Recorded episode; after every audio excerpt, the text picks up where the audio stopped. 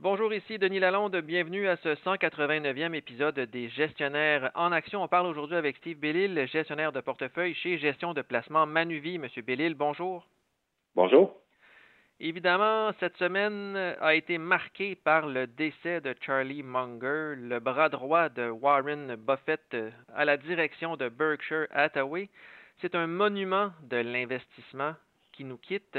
Quelles ont été les caractéristiques, selon vous, de leur euh, stratégie d'investissement à Charlie Munger et Warren Buffett et pourquoi c'est si important jusqu'à ce jour? Quand on voit les études académiques qui ont été faites sur leur euh, façon d'investir, le facteur qui ressort beaucoup, c'est l'aspect qualité, qui est un élément qui me rejoint parce qu'au au niveau de, moi, je travaille au sein de l'équipe d'action fondamentale de, de Manuvie et l'aspect de qualité, c'est vraiment quelque chose qu'on recherche. Maintenant, la définition de qualité dans le monde d'investissement, ça peut varier beaucoup.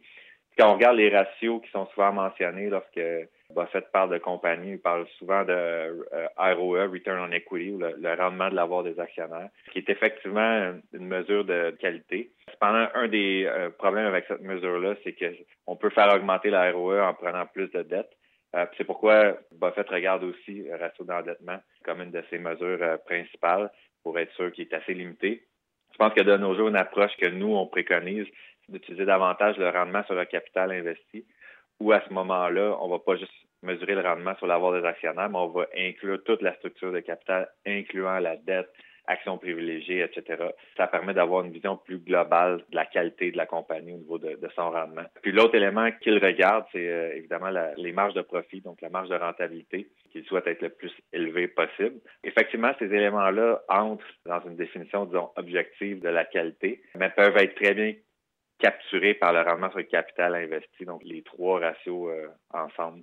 Maintenant, ce que Buffett et Munger recherchent, c'est vraiment une, façon de voir la qualité qui est plus intuitive. Donc, ils recherchent des compagnies qui, à leur avis, ont un avantage concurrentiel durable.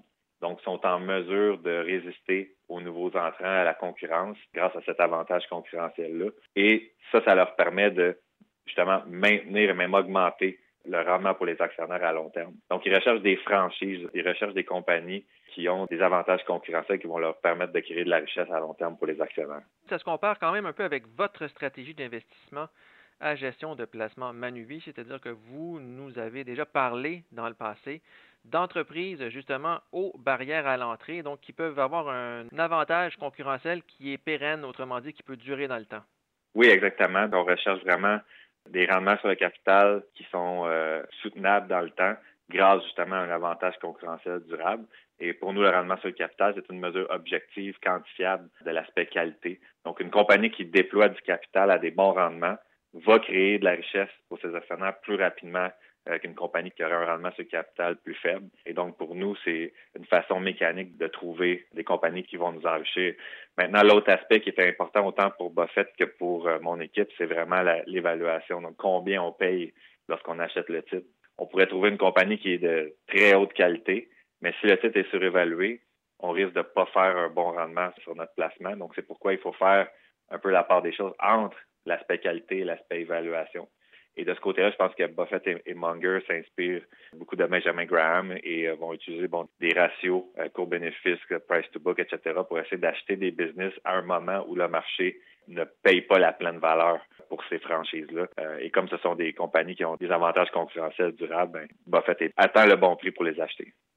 Et justement, on parle de la méthode d'investissement de Warren Buffett et Charlie Munger, une méthode qui a été copiée ou, que beaucoup d'investisseurs ont voulu copier au fil des ans. Est-ce que vous diriez que les deux légendaires investisseurs ont toujours peut-être une longueur d'avance ou avaient une longueur d'avance sur l'ensemble du marché ces dernières années?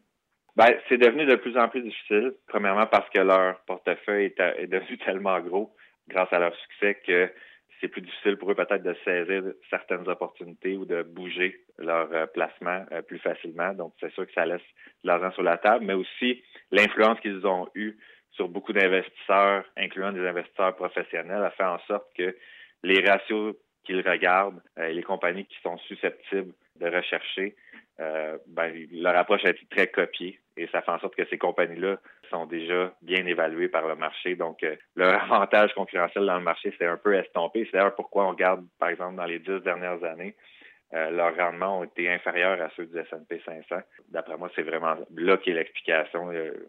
les facteurs qu'ils recherchent ont été copiés par le reste du marché.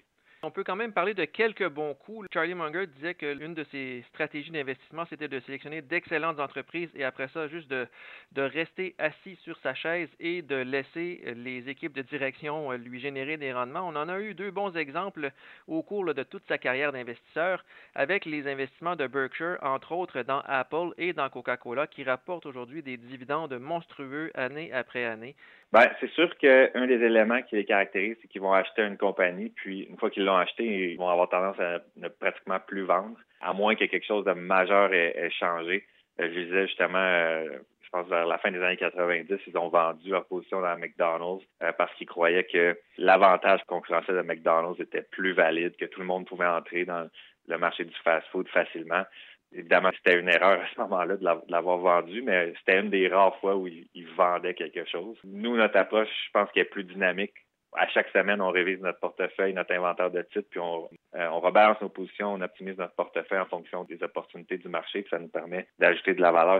Ceci dit, le conseil que nous, on applique, c'est pas nécessairement d'investir juste dans ce qu'on connaît, mais c'est que lorsque le degré de complexité est très, très élevé, le risque de se tromper alors est plus grand, puis nous, on va prendre ça en compte dans nos évaluations. On va inclure des marges d'erreur, des scénarios, etc., qui vont nous permettre d'éviter les pièges de la complexité. Mais ça, c'est une autre différence peut-être entre notre approche et comment eux fonctionnent. Et quel serait, selon vous, le, plus grand leg de Charlie Munger pour euh, le monde financier? Bien, je pense que justement, il y a beaucoup d'investisseurs qui ont eu du succès en répliquant euh, l'approche qu'ils ont, qu'ils ont mis de l'avant. je pense qu'il y en a encore beaucoup qui vont continuer de le faire. C'est une approche euh, qui est quand même très saine, même si nécessairement elle va pas nécessairement garantir de surperformer, mais je pense qu'acheter des compagnies de qualité, même si on paye un peu trop cher dans certains cas, ça limite beaucoup les chances de perdre sa chemise en bourse. On a davantage de chances d'avoir un rendement qui est, acceptable euh, euh, à ce moment-là. Merci beaucoup, M. Bellil. Ça fait plaisir.